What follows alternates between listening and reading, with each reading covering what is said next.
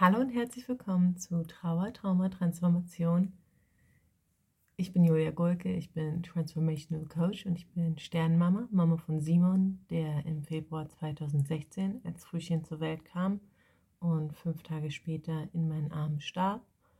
Und ich bin hier, um meine Erfahrungen im Privaten als verwaiste Mutter und auch als Beraterin, Begleitung, Coach ähm, zu teilen und damit euch als Sterneltern oder Interessierte an dem Thema Trauer, an dem Thema Trauma, ähm, ja, etwas, ein paar Impulse zu geben. Und heute möchte, möchte ich über das Thema Pausen sprechen aus einem gegebenen Anlass, denn ich ähm, habe gerade selber das Bedürfnis zu pausieren, ähm, mich neu zu kalibrieren.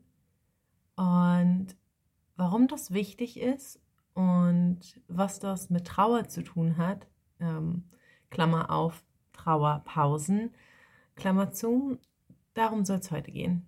Tja, ich komme auf dieses Thema durch mehrere Schnittpunkte. In meinem Leben ist gerade viel los. Ich habe eine Weiterbildung angefangen, eine dreijährige, dreijährige Weiterbildung als systemische Therapeutin, zusätzlich zu meiner Coaching-Ausbildung. Super wichtig. Ähm, und ich mache eine Weiterbildung in der Familienaufstellung. Gleichzeitig bin ich in eine neue Wohnung eingezogen und immer noch im Umzugsstress und organisiere ähm, das ähm, Visum meines Mannes, der aus Neuseeland ähm, hergekommen ist, endlich im Dezember mittlerweile schon. Aber ähm, der, der, Vorgang ist ähm, etwas schleichend und ähm, tatsächlich unorganisiert, auch nicht zwangsläufig von unserer Seite. Ja, auf jeden Fall ist viel los und ich nehme den Podcast Last Minute auf, was gar nicht so meine Sache ist. Und zusätzlich der zweite Grund, weshalb das für mich wichtig ist, hier heute über Pausen zu sprechen, ist, dass es auch in meiner Arbeit mit Klienten immer wieder hochkommt. Diese Trauerpausen, über die ich ja schon in der Einleitung, in der Einleitung schon kurz angesprochen habe, zu machen und ähm, was das bedeutet, wie man das macht und warum das wichtig ist, darauf komme ich gleich zu. Und in diesem Zusammenhang auch erstmal eine Ankündigung. Ankündigung. In der nächsten Woche wird es keine Podcast-Folge geben, denn ich nehme mir eine Podcast-folgenfreie Woche, damit ich auch wieder mich organisieren kann und ähm, vorbereiten kann und das nicht alles immer so auf der letzten Minute passiert. Ja, ihr Lieben, wozu sind dann Pausen gut? Das ist natürlich eine Frage, die uns alle beschäftigt. Manche Leute sind gut darin, Pause zu machen, manche sind nicht gut. Wir haben häufig viele, viele Urteile über Pausen und Auszeiten in unserem Hinterkopf. Denn in unserer Welt, in der wir leben, hier in der westlichen Welt, ist ziemlich viel schnell, schnell, schnell, zack, zack, zack, mach noch hier, mach noch das. Ähm, und ähm, ja, es ist ein, eine, ein hoher Anspruch daran, dass wir Dinge erledigen. Und Pausen, wie ihr wisst, sind dafür da, Kraft zu schöpfen, neue Energie zu tanken, sich aufzuladen, den Akku aufzuladen und wieder bereit zu sein, das Leben zu tackeln, das Leben anzugehen und die Dinge, die man machen muss, anzugehen. Leider machen wir das bewusst viel zu selten. Manchmal kommt es bei uns vor, dass wir das dann unbewusst machen, ja, indem wir, weiß ich nicht, abends fünf Stunden oder länger Netflix bingen und irgendeine Serie gucken. Das ist so dieses Weitermachen und da weitergucken, ist so dieses Bedürfnis, ich brauche mehr Freizeit. Ich will, ich will mehr Zeit zum nichts machen.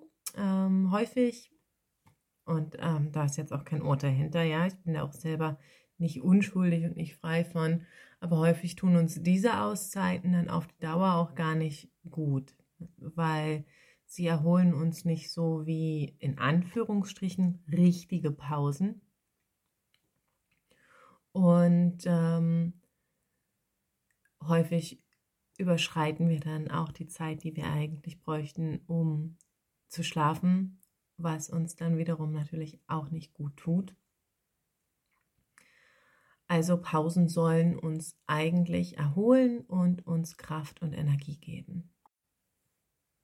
Eine zweite Sache, die eine bewusste Pause auch schaffen kann, ist, dass ich nach der Pause mit Kraft und Energie mich neu organisieren kann. Ja, wenn ich mir erlaube, eine Pause zu machen, dann kann ich am Ende dieser Pause sagen, okay, wie kann ich das jetzt neu strukturieren, so dass es für mich funktioniert? Und ich finde das Wort bewusst dabei auch sehr wichtig, weil manchmal machen wir eine Zwangspause, wenn wir die Erschöpfung so doll erreicht haben, dass wir nicht mehr können. Und dann, ähm, ja, kommt hinterher der Tritt in den Hintern weil wir hinterher so viel aufholen müssen, dass wir nach ein paar Stunden Rumgehetze schon wieder so geschafft sind, dass die Pause uns gar nicht geholfen hat.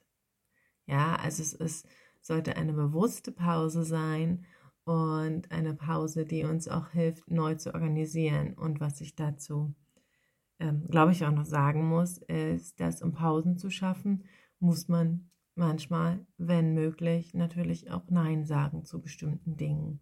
Also die Pause heißt manchmal auch zu sagen, okay, das mache ich nicht. Zum Beispiel nächste, Woche, äh, nächste Woche eine Podcast-Folge veröffentlichen. Dazu sage ich jetzt Nein, weil ich zu anderen Dingen auch Ja sagen möchte. Ich möchte Ja sagen zu der Erholung. Ich möchte auch Ja sagen zu den drei Seminaren, die ich in den nächsten Tagen habe, ohne dann überwältigt zu sein und ähm, ja, eine Podcast-Folge aufzunehmen, die Mist ist. ähm, und so, dass ich sagen kann, okay, jetzt dadurch, dass ich mir diese ein, eine Woche Pause nehme, eine Woche keinen Podcast veröffentliche, ähm, kann ich mir dann aber auch bewusst die Zeit nehmen und vorarbeiten und vier Folgen für den nächsten Monat aufnehmen und planen und das fertig haben, damit ich nicht in der letzten Minute hier sitze. Das ist sehr ähm, spezifisch auf mein Beispiel, aber ich finde Beispiele immer so wichtig, um das ähm, für sich mitzunehmen, ne? äh, um da auch durchzublicken in dem, was ich theoretisch sage. Jetzt ist natürlich eine ganz relevante Frage, was hat das denn überhaupt mit Trauer und mit Trauma zu tun? Und da gibt es zwei Verknüpfungspunkte. Ähm, unter anderem gibt es bei der Trauer das Phänomen, dass wir häufig, wenn wir trauern, schneller erschöpft sind. Ich ähm, ja, das ist für mich auch äh, für, für, für meine Klienten auch häufig was, was sie mitnehmen, wenn ich das sage, so ein Aha-Moment, wenn ich sage, es gab eine Zeit, in der ich Erschöpfung auch mit Trauer verwechselt habe, wo die für mich synonym waren und ich aber festgestellt habe, dass sie nicht synonym sein müssen. Also es gab so eine Verknüpfung zwischen, oh, jetzt bin ich erschöpft, jetzt bin ich, fühle ich mich auch gleichzeitig traurig und frustriert. Also ähm, da ist so eine Verknüpfung entstanden zwischen diesen Emotionen, weil natürlich in der Zeit, nachdem ich meinen Sohn verloren habe, diese Gefühle da waren. Trauer, Traurigkeit, Frustration und die mit so viel Erschöpfung einhergekommen sind. Für mich, weil ich auch nicht hundertprozentig auf mich acht gegeben habe, so wie ich das jetzt äh, ähm, auch meinen Klienten beibringe und rate, wie wir da Strategien für aufstellen. Und das hat diese Verknüpfung ähm, einfach gebracht, dass teilweise jetzt, auch wenn ich nur erschöpft bin, dann bin ich gleichzeitig traurig. Also das habe ich schon wieder aufgelöst mittlerweile, aber das habe ich zwischendrin für mich festgestellt. Das war, hm, okay, ähm, das muss eigentlich gar nicht sein. Ich darf auch einfach nur K.O. sein, ohne, kann auch, kann auch zufrieden K.O. sein. Der zweite Punkt ist, dass wenn wir jetzt wieder auf dieses Thema des hektischen, gestressten und vollen Leben zurückgehen, dass vielleicht habt ihr das schon mal gehört, da kann ich auch noch mal eine Podcast-Folge drüber machen. Wir haben hier so ein Toleranzfenster, das kommt aus der ähm, Traumaforschung. Aber wir haben ein Toleranzfenster, das wir erweitern und verkleinern können. Und wenn wir da rauskommen, dann kommen wir in eine traumatische Reaktion. Die traumatische Reaktion kann unterschiedlich aussehen. Ja, es kann eine Überreaktion sein, so eine Unterreaktion ähm, in der wir irgendwie komplett, also es ist dieses ähm, Flucht oder Erfrieren oder Wegrennen. Das ist ähm, wirklich nochmal ein Thema für eine andere Episode, einfach dieses Hintergrundwissen zu haben. Und das Wichtige daran ist, dass sich dieses Toleranzfenster, was wir alle haben, das ist nicht bei allen gleich groß und es kann sich für uns erweitern und verkleinern. Und bei Entspannung erweitert es sich, wird es größer, also wir fallen nicht raus in diese traumatischen Reaktionen. Und wenn wir gestresst sind, zum Beispiel wenn wir uns keine Pausen gönnen, dann kommen wir häufig in, die, in das Gegenteil. Also das Toleranzfenster wird kleiner und wir fallen schneller raus.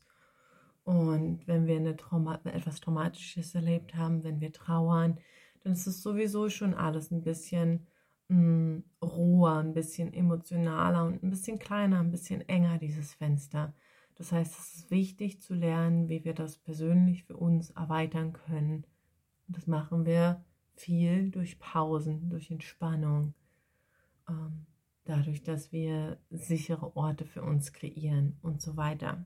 Ja, also das ist eine Sache, weshalb das bei Trauer wichtig ist und ich meine Lebenssituation, hier meine Begründung, warum nächste Woche keine Podcast-Folge mit euch kommt, so tiefgründig mit euch teile, damit ihr wisst, wie wichtig die Pausen in eurem Leben auch für die Trauer sind und, und für das, was die Trauer mit euch macht oder wie ihr auf die Trauer reagiert. Trauer macht ja gar nichts mit euch, aber wie ihr darauf reagiert, hängt auch ein bisschen davon ab, wie sehr ihr euch Pausen gönnt, gut zu euch seid und dieses Toleranzfenster erweitert.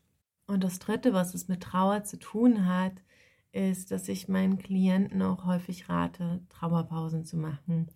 Und das mache ich auch für mich selber bewusst zu sagen, es gibt ja zu Zeiten, da darf ich, das ist erlaubt, nicht zu trauern und das ist in Ordnung. Es gibt Zeiten, in denen ich bewusst mich mit anderen Dingen beschäftige, mich ablenke, ja, Netflix binge ähm, oder auch Sport mache, Yoga mache, spazieren gehen. Es ist okay, diese Trauerpause zu machen und zu sagen, hier will ich das jetzt nicht reinbringen. Hier will ich das jetzt nicht rausholen. Diesen Moment will ich im Hier und Jetzt sein, genießen und ähm, auf der anderen Seite dann auch, das ist das Gegenteil, also das, ähm, nicht das Gegenteil, sondern äh, was sich daraus schließen lässt, ist, dass du dann aber auch bewusst sagen kannst, jetzt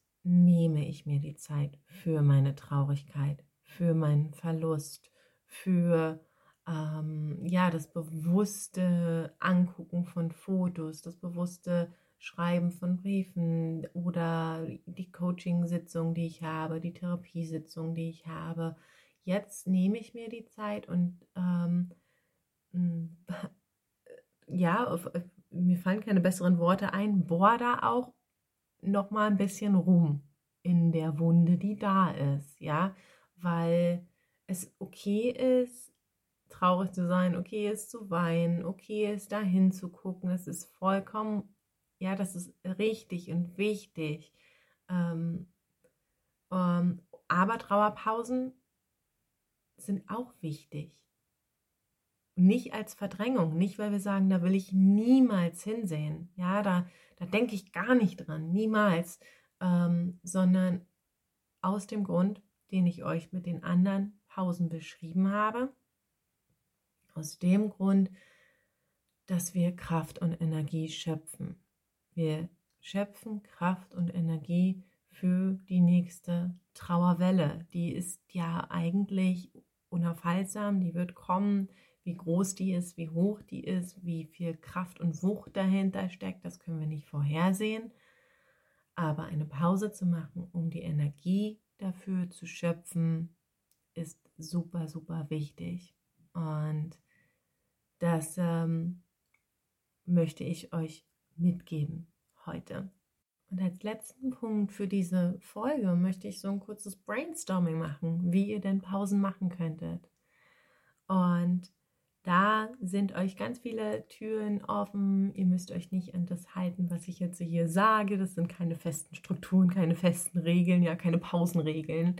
Ähm, aber einfach nur, damit ihr eine Vorstellung davon habt, was ich meine, wenn ich von einer Pause rede. Und das kann in die Richtung Sport gehen, spazieren gehen, diese ganzen ähm, Sachen, die unsere mentale Gesundheit fördern. Ähm, einen Kaffee mit einer Freundin, abends mal mit Freunden weg, tanzen gehen. Es kann aber auch sein, einen Film gucken, ja, irgendeine Liebesschnulze oder irgendeinen Actionfilm oder was auch immer euch gut tut, was auch immer euch gefällt, wo ihr vielleicht aber auch wisst, da ist kein Trigger drin. Ja, da kommt nicht wirklich was. Und wenn was kommt, ja, es ist jetzt, wie gesagt, keine Regelung. Wenn was kommt, dann ist die Regel, es ist okay. Ja, mach dich nicht selber runter, weil die Pause nicht funktioniert hat. Das ist auch wieder Blödsinn. Ja, es geht ja darum, Kraft zu schöpfen und nicht uns wieder ähm, selber schlecht zu machen, wenn irgendwas nicht funktioniert.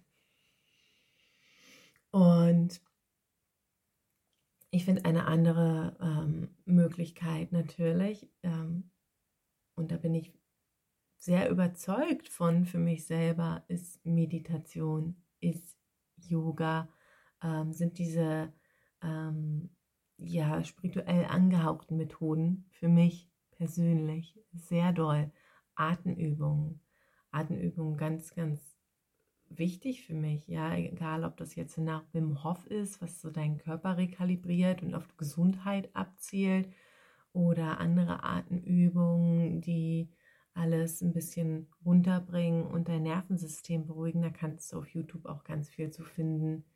Das sind auch gute Möglichkeiten, seine Pausen zu nutzen. Ich habe da jetzt schon einiges genannt, was euch vielleicht gut tut. Vielleicht ist es auch ein Bad nehmen oder sich eine Massage gönnen oder ja, vielleicht auch intim sein mit dem Liebsten oder ja, oder mit sich selber. Ähm, es gibt viele Möglichkeiten, Pausen zu gestalten. Da wir alle anders sind und unterschiedliche Bedürfnisse haben und auch nicht jeder Tag gleich ist, möchte ich dich zu einer Sache einladen. Nimm doch mal einen Zettel und einen Stift und schreib mindestens zehn Dinge auf, die dir gut tun, die für dich eine gute, entspannende Pause sind. Also dein ähm, Window of Tolerance, dein Toleranzfenster ein bisschen größer wieder machen und dir dabei helfen, auf die nächste stressige Situation, auf die nächste Trauerwelle ein bisschen ruhiger zu reagieren. Und eine Sache, die ich auch letztens wieder an einem wunderschönen Vortrag gehört habe, ähm, der ich absolut zustimme und ich bestimmt auch noch häufiger hervorheben werde, ist, dass du dein Herz nicht daran hindern kannst, aus Angst oder aus Kummer heftiger zu schlagen, aber du kannst lernen, dich davon schnell oder schneller zu erholen. Also wir können unser Leid nicht verhindern, das gehört zum Leben dazu. Wir können es nur verkürzen. Und damit möchte ich mich für heute verabschieden. Wir hören uns in zwei Wochen. Ich wünsche dir vom Herzen Kraft und Liebe und, und sende dir eine warme Umarmung eine herzliche Umarmung.